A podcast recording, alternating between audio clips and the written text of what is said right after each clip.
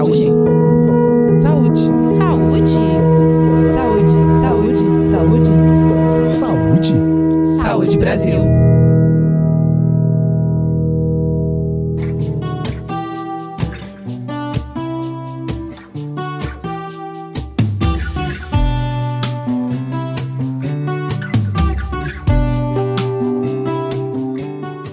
Sabores e os aromas são muitos. Afinal, existe uma lista extensa de opções de cigarros eletrônicos e produtos similares.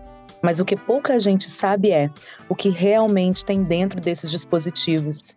Além da composição, a população ainda sabe muito pouco sobre eles. E para esclarecer mais sobre essa e outras dúvidas, hoje a gente conversa com a Andrea Reis, que é chefe da Divisão de Controle do Tabagismo e outros fatores de risco da Coordenação e Prevenção e Vigilância do Instituto Nacional do Câncer.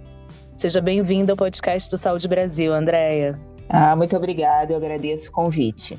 Andréia, os cigarros eletrônicos ganharam espaço na vida dos jovens e têm ganhado cada vez mais. Qual é a origem desses dispositivos e por que esse hábito de fumar tem crescido tanto? É, o dispositivo eletrônico para fumar ele foi criado já há muitos anos na China. Então ele tinha, né, no início, a ideia de que realmente ele pudesse vir a ser um substituto do cigarro comburente.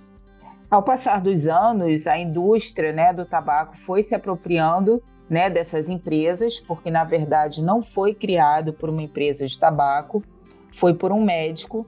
E depois de alguns anos de estudo, a indústria do tabaco se apropriou dessa tecnologia e com certeza, né, hoje a gente já tem como afirmar que esse produto ele não serve para é, uso né, de quem quer parar de fumar ou então aquele uso das pessoas que acham que é um produto menos danoso. Então a gente já tem comprovação científica suficiente para afirmar que esse produto ele é um derivado de tabaco e que ele causa malefícios à saúde. A gente sabe que existe uma infinidade de sabores nas essências desses cigarros eletrônicos, mas o que de fato compõe essas substâncias? Quais são os riscos para a saúde e o que elas podem causar? Olha, a gente tem várias substâncias, né? A gente tem o formaldeído, né? Que ele é uma substância que é utilizada para gerar aquele, a, aquela nuvem, né? Aquele vapor que a gente hoje identifica como aerosol por conta da quantidade de partículas. A gente tem realmente esses aditivos, né? Que conferem sabor e a maioria deles são aditivos como se fosse do uso culinário. Então a gente tem essa, essa divulgação desses, de, dessas substâncias que elas não foram produzidas, não foram criadas para um uso inalatório e sim digestivo. Então a gente, além disso, né, tem a bateria que, que é de lítio. Então existem várias substâncias, algumas delas cancerígenas, e que a gente realmente pode estar tá afirmando que esse produto ele é danoso ainda não tem 100% da comprovação de que ele é um produto que cause câncer. Mas as substâncias né, que existem dentro deles, dele como formaldeído, ela é classificada pela Agência Internacional de Câncer como realmente uma substância cancerígena. Andréia, uma nova doença pulmonar relacionada ao uso do cigarro eletrônico foi identificada, a EVALE. Quais são os sintomas que essa doença pode causar? A EVALE ela é uma grande inflamação né, do pulmão.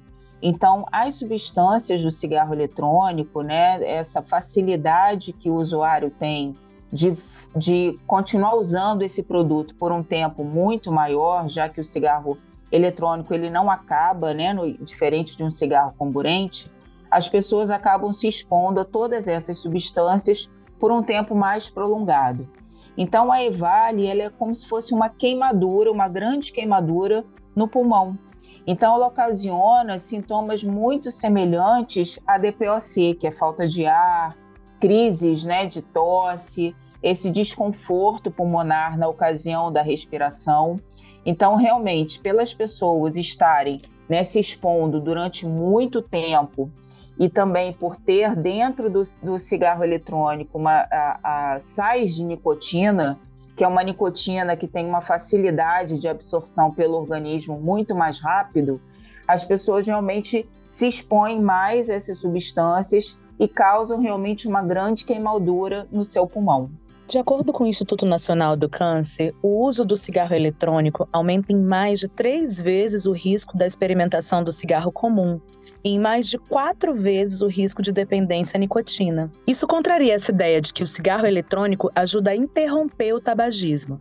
Sendo assim, fumar o cigarro eletrônico aumenta o risco de virar fumante do cigarro comum? Sem dúvida nenhuma, né? O cigarro eletrônico, ele no Brasil, ele é proibido pela RDC 46 da Anvisa. Então, ele é um produto que as pessoas acabam adquirindo aqui no Brasil pelo mercado ilegal. E a gente, graças a Deus, né, a gente não pode dizer que a gente encontra esse produto em qualquer lugar como a gente encontra o cigarro comburente. Então, os adolescentes, eles têm uma, uma afinidade muito grande com esses sistemas eletrônicos. E por isso né, que o, o dispositivo eletrônico de fumar possui essa grande atratividade entre os adolescentes. Na medida que eles vão utilizando esse dispositivo eletrônico, que é apenas mais um dispositivo condutor da nicotina que gera dependência química, física e psicológica, na ausência desse dispositivo, de achar esse dispositivo para comprar, né, já que no Brasil ele é proibido, e as pessoas têm que se dirigir a algum lugar específico para aquisição desse produto, a dependência da nicotina ela gera realmente essa necessidade de absorção dessa substância nicotina. Então, na falta desse produto disponível para compra, com certeza o fumante, né, que já tem essa dependência, ele precisa suprir essa necessidade do organismo e ele vai consumir o cigarro comburente que tem nicotina. Então a gente sabe, né? Hoje a gente já tem essa prova de que realmente o cigarro eletrônico ele possui uma maior chance, né, de, de, de ser aceito pelo adolescente. O adolescente que consome esse produto ele se torna dependente da nicotina porque ele fica várias horas exposto a essa substância, né, pelo mesmo equipamento, pelo mesmo dispositivo. E quando acaba esse líquido, né, que, que possui a nicotina, que junto com as outras substâncias que são inseridas no cigarro eletrônico, com formaldeído, e ele faz esse vapor todo, ele acaba consumindo um produto, né, que ele acha facilmente que é o cigarro comburente. Já foi noticiado algumas vezes que esses produtos são proibidos pela Agência Nacional da Vigilância Sanitária. Você acabou de falar sobre isso. Por que, que existe tanta gente usando cigarro eletrônico se é ilegal? É, a gente tem uma forte influência né, do, do comércio ilícito.